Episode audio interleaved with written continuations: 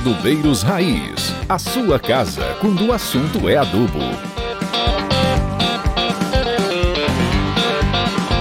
Pessoal, sejam bem-vindos ao nosso 11 episódio do podcast Adubeiros Raiz. E hoje com a presença do, do nosso amigo Rafael Yugine Villarroel. É, ele que é bacharel em Química pela Universidade Federal de Rio Grande do Sul, né, tem MBA em Administração e Finanças pela FGV e também MBA pela Kellogg School, além de cursos em instituições como Harvard, IMD Business Schools e outra. E hoje ele atua, atua como CEO da Oceana Minerals. E o tema que a gente vai discutir hoje é o mercado dos biofertilizantes. Tudo bem, Rafael? Dê uma, um alô para nossa galera aí. Alô, Adubeiros Raiz, alô, galera toda aí presente. Jefferson, um grande prazer estar aqui com vocês, compartilhando esse momento para a gente bater papo do tema aí que você está trazendo. Show de bola, obrigado pelo convite. Legal, vamos lá. Para a gente começar aqui, Rafael, nosso bate-papo, você tem uma, uma longa carreira executiva no agro, né? Boa parte dela construída no exterior. Conta um pouco para a gente aí, como um químico é, chegou nesse mundo aí e hoje capitaneando uma empresa do agro. Então, vamos lá, na verdade, assim, sou químico e também engenheiro químico, né? Todo engenheiro químico também é químico e eu, assim, ao concluir, vamos dizer assim, essa engenharia química, é, tinha muito interesse em trabalhar com, assim, processos e, e me formei no sul do Brasil e, e, buscar alguma indústria que pudesse, vamos dizer assim, fazer essa oportunidade. Quando o cara está nessa carreira, ele está né, caçando alguma oportunidade. Sempre a primeira é a barreira.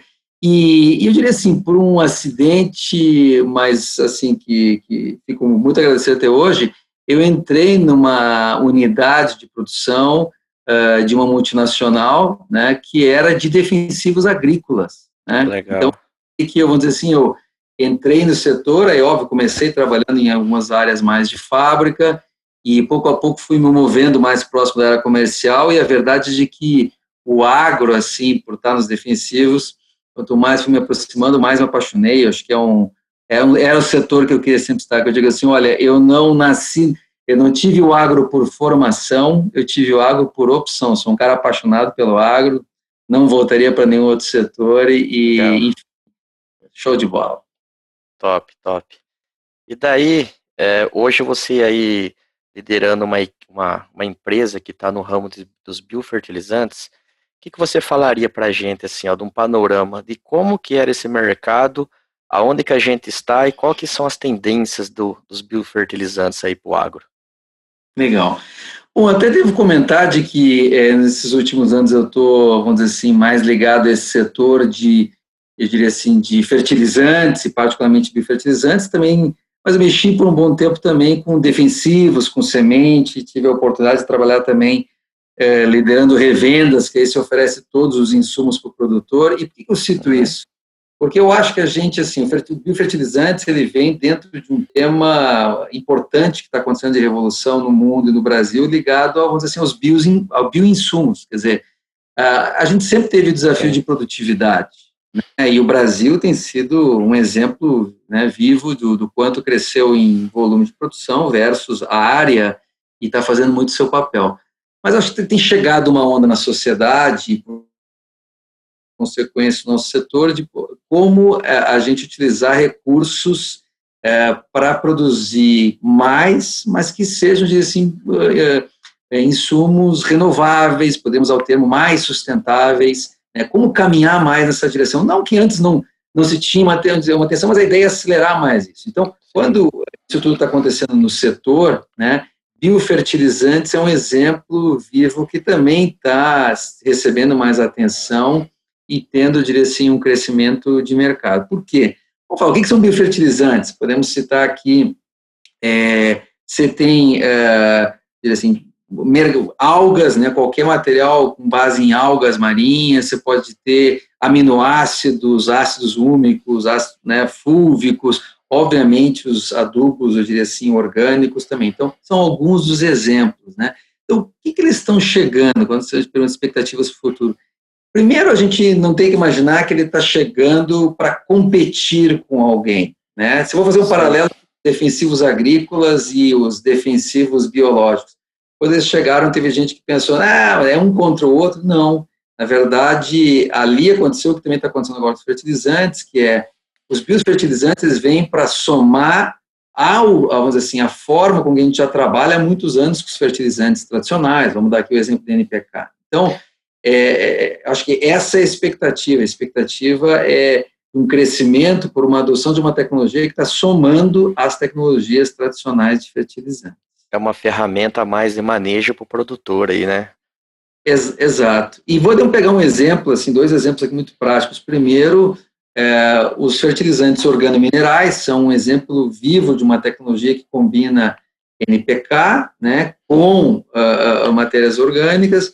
O exemplo, assim, do a própria existência de produtos à base de NPK enriquecidos com algas marinhas é outra combinação. Então, vai nessa linha. É o biofertilizante potencializando o fertilizante e, no fundo, claro, para trazer mais produtividade, mais eficiência de recursos frente ao que era feito anteriormente. Legal, legal. E é, a gente vê, como você falou, isso daí está sendo. Se ainda não está, mas será uma coqueluche no, no, na nutrição no, no, curto prazo, né? Pelo menos é o que eu, o que eu imagino. Não, e, e te dou um exemplo nessa linha, talvez se me permite adicionar, Jefferson, assim. Uh, eu acho que a gente está precisando atingir patamares maiores de produção, já tiveram várias evoluções no agro e agora a gente está vendo assim é, um foco maior numa nutrição feita sob medida. Uhum. Como é que eu consigo dar um tiro mais de sniper e conseguir fazer com que aquela condição minha de solo, de clima, de produção atinja mais para. A gente já teve evolução de biotecnologia, defensivos já fizeram um monte de coisas está é, tá chegando essa outra evolução. Como é, como é que eu dou mais saltos de produtividade? A nutrição mais especializada da planta e eu diria mais ainda do solo e da raiz e do entorno dele, a chamada microbiota, é uma das evoluções, junto, claro, com a parte de digitalização, que vai trazer essa maior produtividade. Rafael, você que está diretamente nesse mercado, vê que o produtor ainda reluta muito em adotar algumas tecnologias, até mesmo às vezes porque que com muita gente lá oferecer sonhos, né?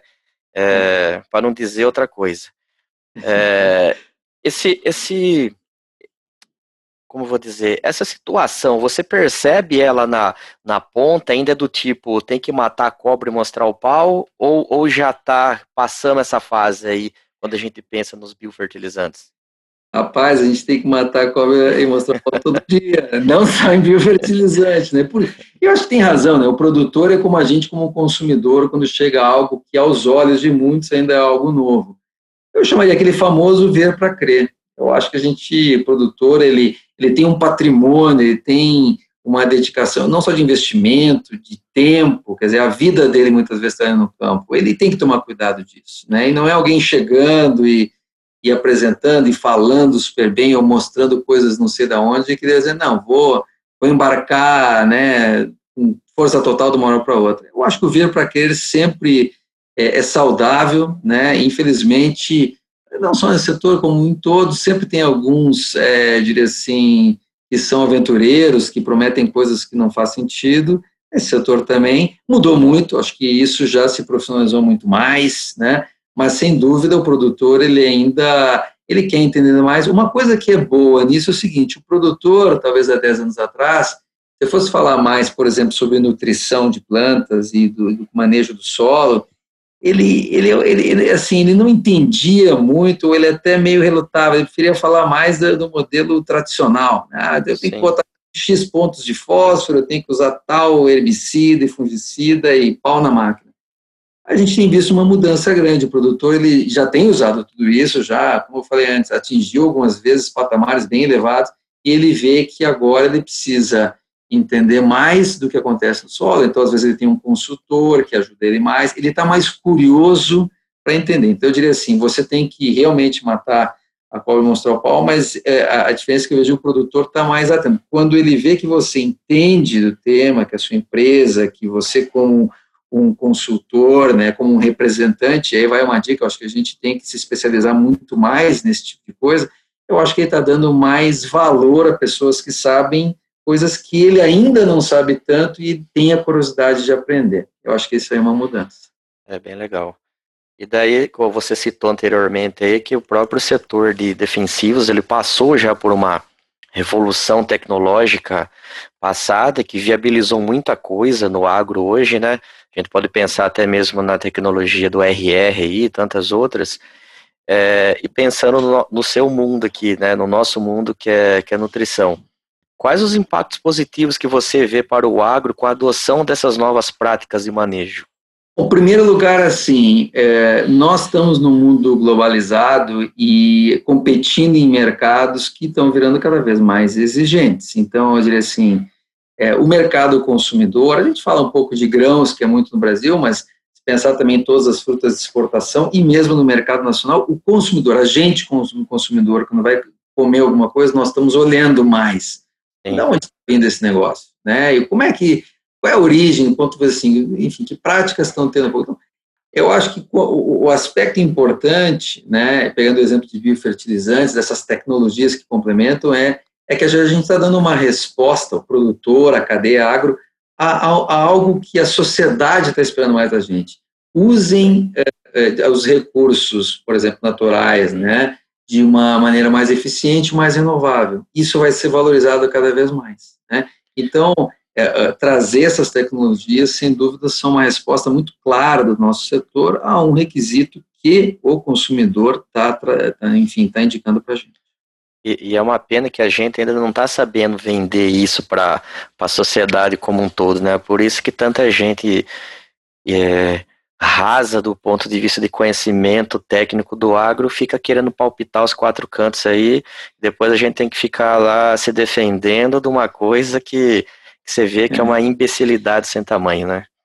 É, eu diria assim, é, é, a gente tem que melhorar a nossa capacidade de comunicação. Acho que o, pensando aqui no Brasil, o Brasil já, uh, aquele, aquele consumidor urbano, ele já começou a dar um pouco mais de valor, mas o caminho ainda é muito longo e, como você falou, no ramo internacional, aí sim, eu acho que a gente tem muito trabalho a fazer, muito vigilante, é aquela coisa, você tem que fazer um pouco todo dia, para poder ser, né, se colher no longo prazo, né? E um erro grave num dia você faz perder um, vamos dizer assim, muito trabalho construído até ali. Então é um, é um tema para a gente estar mais atenção.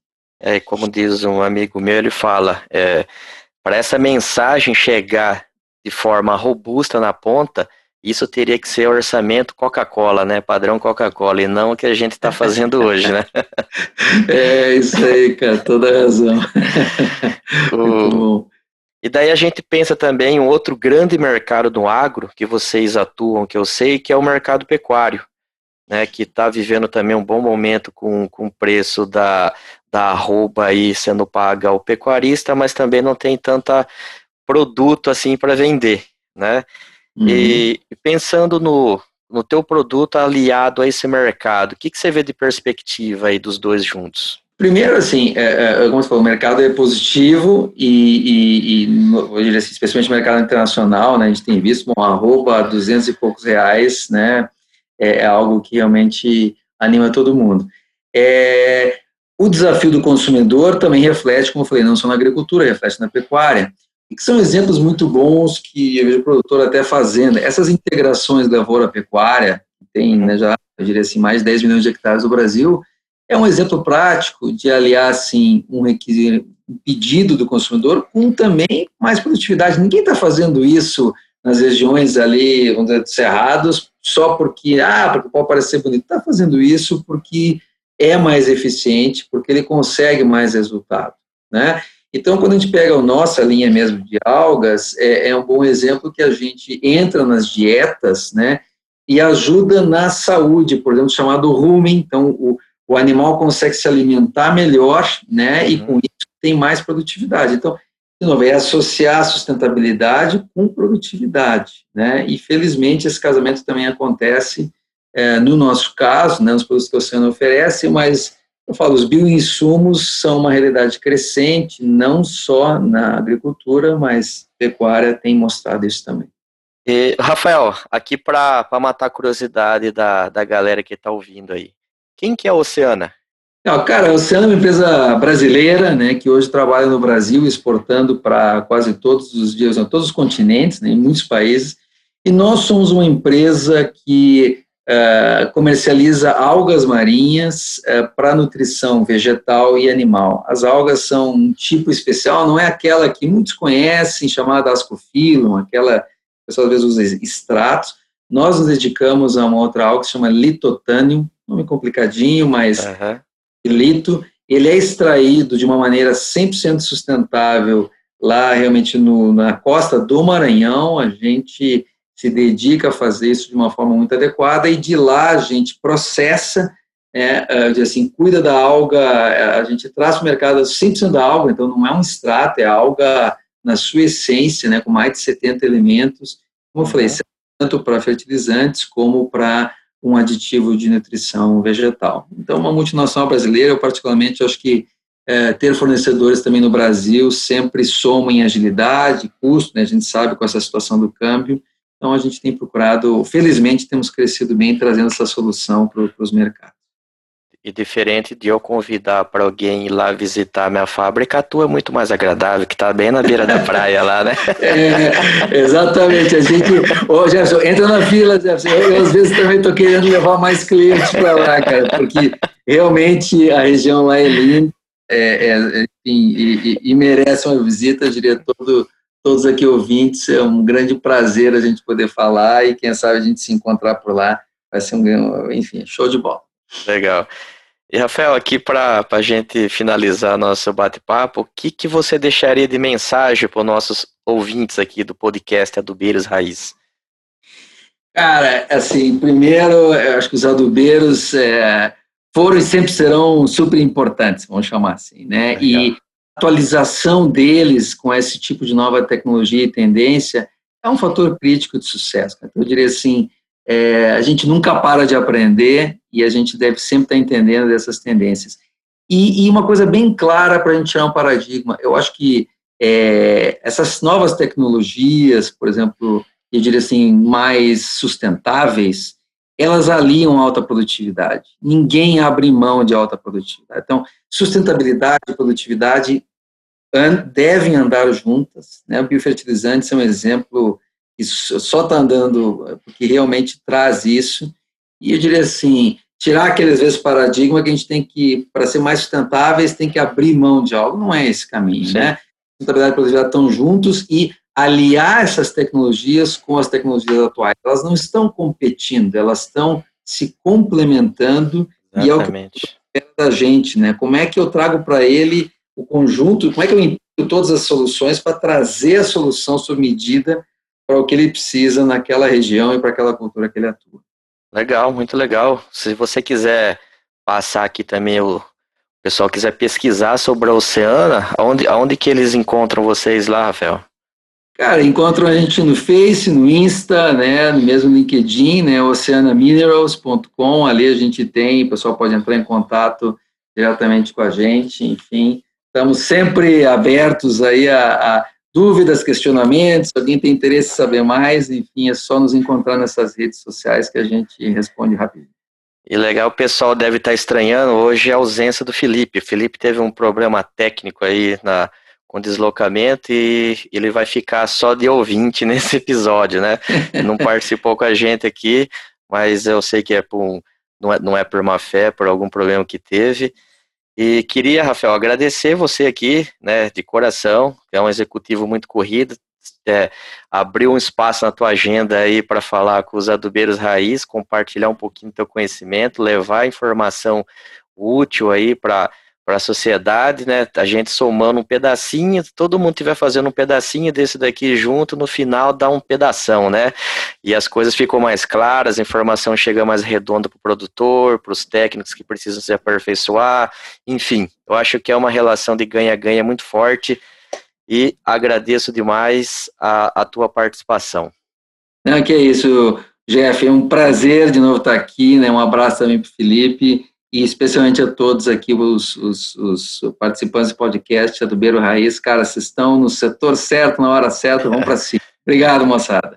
Beleza. E, pessoal, não deixe de seguir a gente lá na, na, nos arroba, né? Arroba Adubeiros Raiz, no Spotify e no Apple Podcast. Um grande abraço. Adubeiros Raiz, a sua casa quando o assunto é adubo.